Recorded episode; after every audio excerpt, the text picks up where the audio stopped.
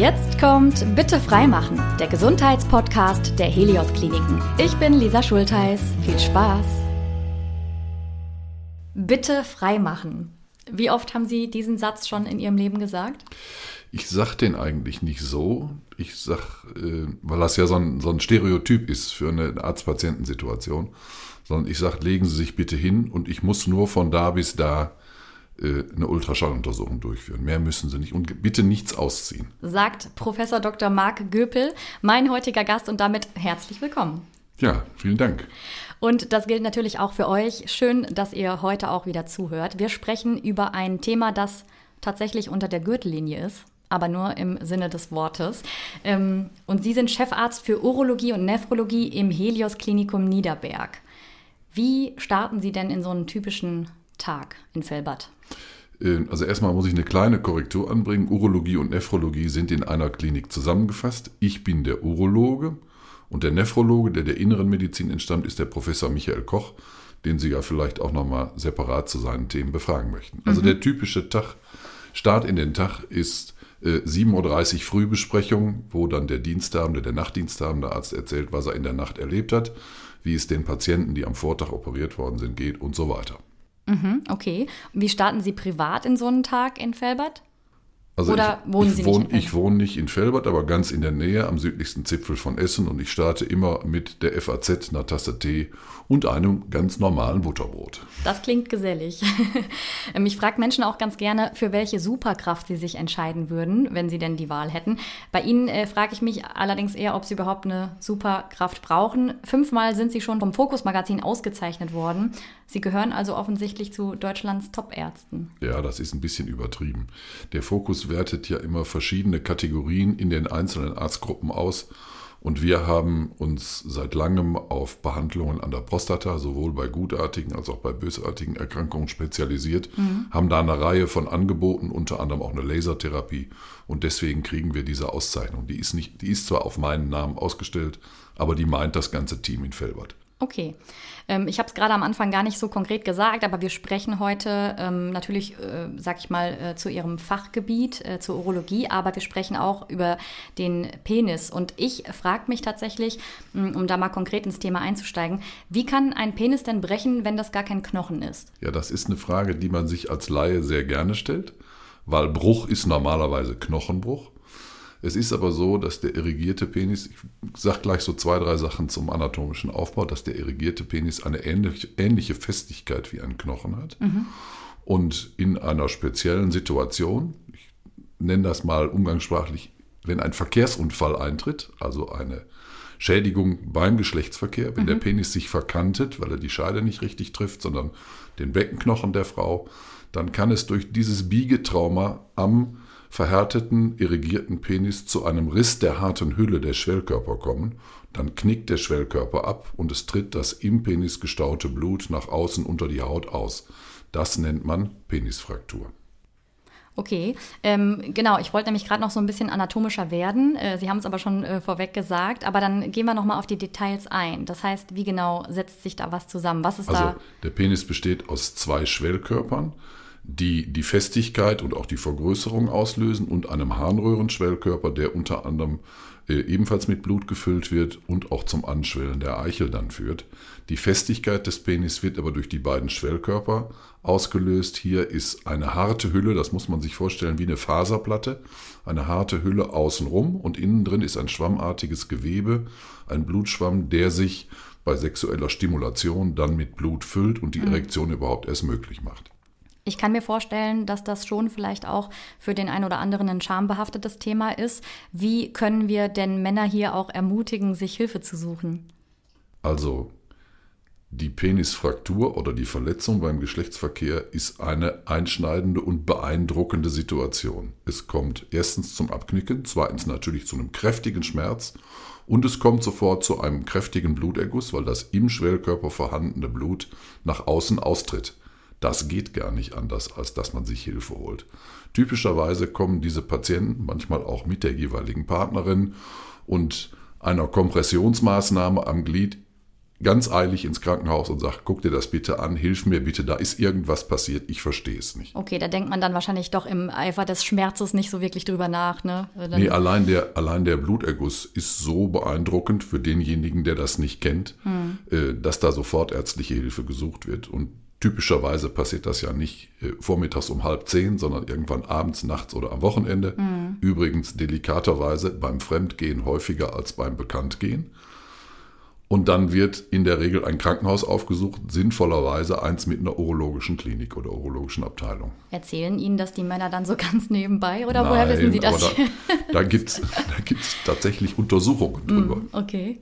Ähm, ja, und nur mal ganz nebenbei nochmal so zum Thema, ich spreche darüber. Ähm, Dieter Bohlen hatte auch zweimal seinen Penis gebrochen und hat das auch äh, öffentlich gemacht. Also von daher, da, vielleicht, vielleicht ist es ja seitdem auch nicht mehr schlimm, dass es einfach mal jemand gemacht hat, den man so kennt. Nein, ich denke, man kann da schon drüber drüber sprechen und es ist gut, äh, wenn die Betroffenen, die sexuell aktiven Männer wissen, dass äh, das grundsätzlich möglich ist. Das mhm. passiert jetzt nicht jeden Tag dreimal und wir werden auch nicht überlaufen von Patienten mit Penisfrakturen, aber natürlich hat jeder klinisch tätige Urologe diese Situation schon gesehen und äh, einen Patienten beraten. Und sinnvoll ist, dass man direkt nach dem Trauma, das heißt, wenn der Unfall passiert ist, mhm. sofort ins Krankenhaus kommt und nicht erst wartet und sagt, ich gucke mal, was da passiert oder ich mache da mal einen Verband drum oder so. Das muss operativ korrigiert werden und der Riss in der Schwellkörperhülle muss durch eine Naht verschlossen werden. Das heißt, Ihre Behandlungsmethode ist immer die OP in dem Falle? Möglichst sofort, außer die Schwellung lässt äh, eine sofortige operative Korrektur nicht zu, dann zeitlich verzögert. Aber das muss operativ korrigiert werden. Das heilt praktisch nie von alleine ohne einen Defekt aus. Und der Defekt wäre dann zum Beispiel eine Instabilität bei Erektion. Mhm. Genau, das wollte ich nämlich jetzt auch gerade noch fragen. Wie sieht es denn aus äh, mit äh, Folgeschäden? Also kann es da irgendwie auch zu irgendwelchen Störungen kommen oder? Wenn man das nicht korrigiert oder nicht sofort korrigiert, kann es zu Störungen kommen, zum Beispiel zu einer Abwinkelung des Penis bei Erektion oder auch zu einem Ausbleiben der Erektion, zu einer Abschwächung der Erektion. Also es kann nicht empfohlen werden, das mit Hausmitteln in irgendeiner Weise behandeln zu wollen. Man muss damit zum Spezialisten. Und wenn man bei Ihnen ist, beim Spezialisten, und Sie machen es wieder heil, dann ist auch alles wieder gut am Ende? Das braucht schon eine gewisse Zeit der Heilung. Das ist ein Gewebe, dieses Schwellkörperhüllgewebe ist ein Gewebe, was wenig durchblutet ist. Das heißt, die Heilung braucht drei, vier, fünf, sechs Wochen, bis das stabil ist. In der Zeit, ich sage das immer so ein bisschen mit Augenzwinkern, bitte das Organ nur zum Wasserlassen in die Hand nehmen und auch nur selbst, jemand anders gar nicht. Okay. Ähm, ist es denn so, dass man auch äh, gefährdet ist, wenn man schon mal einen Bruch hatte, dass es nochmal passiert? Nee, das kann man jetzt nicht sagen. Das hat eher was mit der Heftigkeit des Geschlechtsverkehrs zu tun, mit den verschiedenen Stellungen. Man kann sich ja vorstellen, dass es, wenn man ekstatisch zu Werke geht, äh, bei hoher Frequenz der Kontakte zu einer Abwinkelung kommen kann, mhm. entweder am Beckenknochen der Frau oder auch bei einer Reiterstellung durch die Frau selber. Das ist alles denkbar. Nur es passiert nicht so häufig. Wenn man einmal eine Fraktur hatte und die ist sauber ausgeheilt und stabil, dann prädestiniert das nicht fürs nächste Mal. Es geht da eher um die Art, wie der GV, wie wir sagen, also der Geschlechtsverkehr ausgeübt wird. Das heißt, Männer können nur vorbeugen, indem sie achtsamer Sex haben? Ja, oder vielleicht. Äh, ein kleines bisschen dran denken, gerade wenn man so ein Trauma schon mal hat. Es mhm. muss auch nicht jedes Trauma beim Verkehr dann gleich zu einer Ruptur, also zu einem Riss im Schwellkörper führen. Mhm. Das kann auch so eine Abknickung eintreten, die tut dann einfach nur weh. Mhm. Ne? Und man weiß dann, wenn man es ein bisschen zärtlicher machen und vielleicht auch ein bisschen langsamer und liebevoller, dann ist es sicher genauso schön, aber nicht so gefährlich. Das haben Sie schön gesagt. Ich hätte gern noch mal so einen Rat, äh, was Erste-Hilfemaßnahmen angeht. Wenn das jetzt gerade passiert ist, ja, auf dem Weg zum Krankenhaus, ich habe dann schon tierische Schmerzen, Bluterguss vielleicht auch schon da. Also man sollte komprimieren. Mhm. Man kann meistens die Lücke im Schwellkörper, die entstanden ist, die kann man tasten. Man sollte das komprimieren, entweder wenn man eine elastische Binde zur Hand hat oder einfach mit der Hand komprimieren, mit einem äh, Handtuch drum oder mit einem Lappen drum und dann sofort den äh, Experten aufsuchen und sagen, guck dir das an und was machen wir jetzt? Jetzt denken ja manche Menschen auch, dass der Urologe ein reiner Männerarzt ist. Ähm, ist aber nicht so. Also ich nee, war auf jeden Fall schon beim Urologen. Von daher kann ich das äh, so auch äh, verneinen. Woher kommt denn dieser Irrglaube? Ja, das ist eine Profilierungs-, ein Profilierungsversuch unseres Faches gewesen. So wie der Gynäkologe der Frauenarzt ist, haben sich vor 20, 30 Jahren gerade auch die niedergelassenen Kollegen überlegt, dass das ein schönes äh, ein schöner Überbegriff für den Urologen ist. Der Urologe sei der Männerarzt. Äh, ich habe das bei uns mal nachgeguckt. Wir haben etwa 70 Prozent männliche Patienten, 20 Prozent weibliche und 10 Prozent Kinder, weil mhm. wir auch eine große kinderurologische Ambulanz in Fellbad betreiben. Mhm. Und Urologie ist die Medizin im Becken der Geschlechtsorgane, der Harrenorgane, der Nieren und im hinteren Bauchraum. Und zwar sowohl was gutartige Erkrankungen angeht, was Verschleißerscheinungen, Alterserscheinungen angeht, als auch was bösartige Erkrankungen angeht. Also ein ganz großes Thema in der Urologie sind die Tumorerkrankungen von Niere, Blase, Hoden und Prostata. Was genau machen Sie als Urologe jeden Tag? Also der klinisch tätige Urologe macht zum einen Untersuchungen bei Patienten, die mit einem unklaren Symptom kommen, führt aber dann auch die Therapie, egal ob sie medikamentös oder operativ ist, selber aus. Das ist das Schöne an diesem Fach. Es ist ein überschaubares Gebiet des menschlichen Körpers und man macht die Diagnostik, die Therapie und die Operation und die Nachsorge alles in einer Hand. Mhm. Also sehr vielseitig auf jeden Fall. Ja, ich Langweilig wird Ihnen nicht. Ich bin fast 40 Jahre in dem Fach tätig und ich finde es nach wie vor jeden Tag spannend. Was hat Sie denn dazu angetrieben, in diesen, in diesen Bereich zu gehen? Ich wollte schon im Studium gerne ein operatives Fach machen und habe äh, geschwankt zwischen der allgemeinen Chirurgie, der Unfallchirurgie und der Urologie und zum einen habe ich natürlich den Rat von älteren Kollegen angenommen, die mir zu den spezifischen Eigenschaften dieses Faches was gesagt haben. Mhm. Und was eben sehr überzeugend ist, ist diese Kombination aus vom Symptom zur Diagnose, zur Therapie, zur Nachsorge, alles in einer Hand zu haben. Mhm um nochmal so ein bisschen auch äh, auf die Thematik der Krankheiten einzugehen. Es gibt ja für viele Krankheiten bestimmte Warnzeichen. Wenn ich eine Blasenentzündung habe, merke ich da immer super schnell, ich habe einen ziehenden Schmerz und ja, es tut einfach weh, wenn ich auf Toilette gehe. Was kann ich denn tun, außer zum Arzt zu gehen und mir Medikamente geben zu lassen?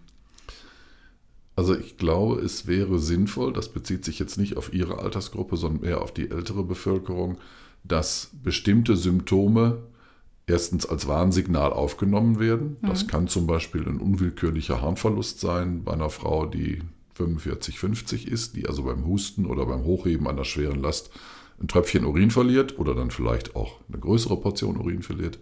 Das sollte ein Grund sein, einen Facharzt aufzusuchen. Das teilen sich übrigens bei den Frauen dann die Gynäkologen und die Urologen. Mhm. Das gleiche gibt es aber auch beim Mann. Was man wissen muss, ist, dass mit dem Älterwerden bestimmte Erkrankungen häufiger werden, häufiger auftreten und diese Erkrankungen gemeinerweise erstmal überhaupt keine Symptome machen. Typisches Beispiel ist das Prostatakarzinom. Mhm. Der Prostatakrebs ist der häufigste Tumor des Mannes. Wir haben 60.000 Neuerkrankungen in Deutschland jedes Jahr und das, diese Erkrankung macht keine Frühsymptome.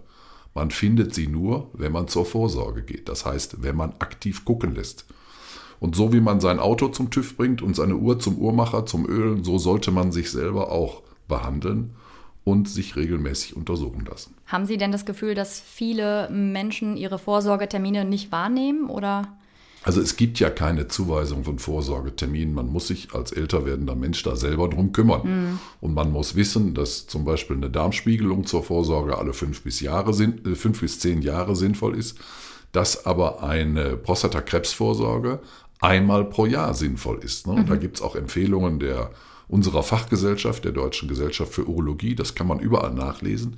Das Problem ist, dass viele Männer aus Angst vor einer möglichen Diagnose diese Angebote nicht wahrnehmen. Also die Vorsorgequote in Deutschland liegt nach wie vor unter 20 Prozent, eher mhm. im Bereich von 15 Prozent, bei denjenigen, die es wahrnehmen sollten. Und Meist ist eine völlig unbegründete Angst zum Beispiel vor der Tastuntersuchung vom After her äh, die Ursache, warum der Mann nicht zum, zum Spezialisten geht. Mhm. Ich kann immer wieder nur dringend dazu raten, diese Vorsorgemöglichkeit wahrzunehmen. Das mhm. ist eine Domäne unserer niedergelassenen Kollegen, der niedergelassenen äh, Fachärzte und Ärztinnen für Urologie. Und das sollte man einmal pro Jahr tun. Abgesehen von dieser Vorsorge, können Männer denn auch irgendwas machen, um eben ja selber präventiv zu sein? Nee, vermeiden kann man die Erkrankung nicht. Was mhm. man zum Beispiel tun kann, und das tut eigentlich jeder, ist morgens beim Duschen, wenn man sich wäscht und abwäscht und abtrocknet, auch mal die Hoden in die Hand zu nehmen und die abzufühlen. Mhm. Das ist die Hodentumor- oder Hodenkrebserkrankung, ist allerdings eine Erkrankung des jungen Mannes. Also so wie ich als Frau auch meine Brust regelmäßig abtaste. So sollte das man Mann, das, was man mhm. erreichen kann, anfühlen. Mhm. Man sollte einfach hingucken. Ja. Ne? Und die inneren Organe, wie zum Beispiel Blase, Prostata und Nieren, die kann man als Betroffener von außen nicht untersuchen. Aber wenn man ein Symptom spürt, sollte man äh, einen Arzt aufsuchen. Das kann auch gerne erstmal der Hausarzt sein, der kann das auch sehr gut angucken. Und dann sollte man äh, entsprechende Facharztuntersuchungen anschließen, wenn sich da ein Verdacht zeigt. Aber man sollte es nicht auf sich beruhen lassen, so mit dem klassischen Satz, was von alleine kommt, das geht auch von alleine wieder. Ja, ja. Ähm, wenn wir jetzt gerade beim Thema Prostatakrebs sind, wie, wie ist da dann die Behandlung? Wie geht es da weiter? Also ja, das lässt sich nicht so in einem Satz sagen. Mhm. Das Entscheidende ist, eine frühzeitige Diagnose zu stellen. Und man unterscheidet heute beim Prostatakrebs die Formen, die eher harmloser sind. Harmlos ist wirklich keine, aber harmloser sind, die man auch erstmal beobachten kann, von den Formen, die hochaggressiv sind, was man schon bei der Diagnosestellung feststellen kann, mhm. und die auch sofort behandelt werden müssen. Die Behandlung zielt immer darauf, den Krebs unschädlich zu machen und möglichst aus dem Körper rauszukriegen, zum Beispiel durch operative Maßnahmen oder wenn ein Patient für eine Operation nicht geeignet ist, weil er andere Erkrankungen hat, dann zum Beispiel eine Bestrahlungsbehandlung einzusetzen, also mhm. den Krebs wirklich abzutöten. Ja. Wenn der sich aber im Körper schon ausgebreitet hat, das heißt, wenn eine, wenn er gestreut hat, oder? wenn eine genau, wenn eine Situation da ist, dass eine Metastasierung vorliegt, dann muss man den ganzen Körper behandeln und kann nicht mehr das Zielorgan Prostata alleine ins Visier nehmen. Und Prostatakrebs können logischerweise nur Männer bekommen, weil nur Männer eine Prostata haben. Ja, es gibt ja den seltenen Fall der Transfrau. Mhm. Das heißt, ein Mann, der sich um hat umwandeln lassen und in einer weiblichen Rolle lebt, der hat natürlich auch weiter eine Prostata. Okay. Und auch da ist es trotz der gegengeschlechtlichen Hormonbehandlung theoretisch möglich, dass sich dann mal ein Prostatakrebs entwickelt. Mhm. Also auch diese Transfrauen sollten Vorsorge wahrnehmen. Und das ernst nehmen, ja. Mhm. Es gibt aber ja noch andere Erkrankungen, ähm, Nierensteine zum Beispiel, und da sind Männer häufiger betroffen als Frauen. Warum ist das so? Ja, das hat wahrscheinlich was mit Lebensführung zu tun, mit äh, Trink- und Essverhalten, auch vielleicht mit Belastungen am Arbeitsplatz. Wir haben in Felbert sehr, sehr viele Nierensteine und ich könnte jetzt gar nicht sagen, dass die Männer da äh, im, in der ersten Reihe stehen. Wahrscheinlich ist das aber so. Und ähm, hier gilt einfach der Satz, derjenige, der Beschwerden hat, muss kommen. Das sind auch so beeindruckende Beschwerden, dass die alle kommen, die mhm. Patienten, und unsere Hilfe in Anspruch nehmen. Haben denn dann im Umkehrschluss Frauen auch öfter eine Blasenentzündung oder? Ja, das ist so. Das hat was mit der weiblichen Anatomie zu tun. Der mhm. Weg von draußen, ich sag mal aus der Genitalregion, wo ja auch der After und die Darmkeime nicht weit sind, in das Innere der Blase sind bei der Frau 6 cm und beim Mann 25 oder 20 mindestens. Und diese Barriere ist für die Bakterien schwerer zu überwinden als die bei einer Frau. Es ist aber nicht das alleine entscheidend, sondern es muss ein weiterer Faktor dazukommen, dass die Bakterien, die einwandern, sich in der Blase auch festsetzen können und dann da auch eine Entzündung auslösen. Mhm. Das passiert sehr häufig, weiß man heute, dass Bakterien einwandern. Die werden dann aber beim nächsten Wasserlassen mit dem Harnstrom wieder ausgespült und die lösen eben keine Entzündung aus. Also es muss ein weiterer Faktor dazukommen. Aber auch da gibt es ja Tipps, ne? dass man als Frau so ein bisschen darauf achtet dass man eben keine ja, Blasenentzündung kriegen kann. Ja, oder? also ich berate ja seit vielen Jahren auch Frauen mit wiederkehrenden Blasenentzündungen mhm. und meistens kriegt man zusammen raus, das setzt auch ein gewisses Vertrauensverhältnis voraus, was denn der auslösende Faktor ist. Bei jungen Frauen ist das gerne auch die sexuelle Aktivität. Mhm. Und da kann man dann schon, ich habe drei Töchter in diesem Alter, da kann man dann schon auch einen Rat geben, wie man das möglichst vermeidet, dass ein Geschlechtsverkehr eine Blasenentzündung auslöst. Na, den will ich jetzt aber hören. Naja, der erste Tipp ist, vor dem Geschlechtsverkehr die Blase entleeren. Mhm. Und wenn das wirklich schon mal eingetreten ist, dass nach dem, ich nenne es mal GV, äh, eine Harnwegsinfektion da war, dann soll man ein mildes und nur harngängiges Antibiotikum in einer kleinen Einzeldosis nach dem Verkehr einnehmen, um das gleich von vornherein abzutöten. Ich habe auch mal gehört, Cranberry-Saft könnte helfen. Ja, Cranberry-Saft hilft, schmeckt furchtbar, aber hilft als Prophylaxe gegen wiederkehrende Harnwegsinfekte. Ja, von Medizin sind wir das ja zum Teil gewohnt, dass was furchtbar schmeckt. Ich finde, wenn es dann hilft, dann soll es mir egal sein am Ende. Ja, das muss man dann aber regelmäßig zu sich nehmen. Ah, ne? okay. Also Ähm, nicht nur nach dem GV. ne? Okay. Was bedeutet es denn, wenn ich äh, Blut im Urin sehe? Also wenn ich selber Blut im Urin sehe, dann ist das ein Alarmzeichen. Da muss ich wirklich am gleichen Tag einen Arzt aufsuchen und sagen, guck bitte mal. Meistens ist es so, dass wir im Rahmen der Vorsorgeuntersuchung Blut unter Mikroskop im Urin finden, was der Patient selber gar nicht bemerkt hat. Und auch wenige Blutkörperchen in einem Milliliter Urin sind ein Alarmzeichen und müssen dazu führen, dass der Harntrakt genauer angeguckt wird. Die häufigste Ursache sind infektiöse Erkrankungen, die zweithäufigste Ursache sind Steinerkrankungen und die seltenste, aber gefährlichste sind Tumorerkrankungen. Was erleben Sie denn so am meisten in Ihrem Alltag, wo Sie sagen, boah, da braucht es irgendwie noch mehr Aufklärung offensichtlich? Also wenn Sie jetzt äh, die Möglichkeit haben, Hörerinnen und Hörern was mitzugeben, Ja, ich habe ja, ist das, ich hab ja das Thema der Krebsvorsorge schon angesprochen. Das liegt uns allen, nicht nur mir, sondern allen Urologinnen und Urologen sehr am Herzen, dass die Menschen die Möglichkeiten, die die moderne Medizin heute bietet, auch wahrnehmen und nicht aus, ich sag mal, vielleicht verständlicher, aber trotzdem falscher und unsinniger Scham oder Angst vor einer Untersuchung diese Möglichkeit nicht wahrnehmen. Ein anderes Thema, mit dem ich mich seit vielen, vielen Jahren beschäftige, ist unwillkürlicher Harnverlust. Es gibt ja diese Situation, im Kleinkindalter zwischen 0 und 5 Jahren tragen die meisten Menschen eine Windel und der Urin entleert sich unabhängig vom Willen seines äh, Besitzers. Ne? Das nennt man dann Enoresis oder Einnässen oder eben ganz normal eine physiologische Entwicklung der Blasenausreifung. Das ist gesund und normal. Wenn das aber im späteren Alter passiert, ne, bei jüngeren Frauen nach einer Geburt, deswegen macht man Rückbildungsgymnastik, um das äh, ganze Gewebe und den Beckenboden und die Schließmuskeln wieder in Form zu bringen, oder bei älter, älter werdenden Menschen, zum Beispiel nach einer Operation im Beckenbereich, dann kann man vielfach helfen. Die Menschen haben aber Schamgefühl, wenn sie Urin verlieren und versuchen dieses Symptom auch vor ihrer Umwelt, auch vor der direkten Familie zu verbergen, zu verstecken und gehen damit nicht zum Arzt.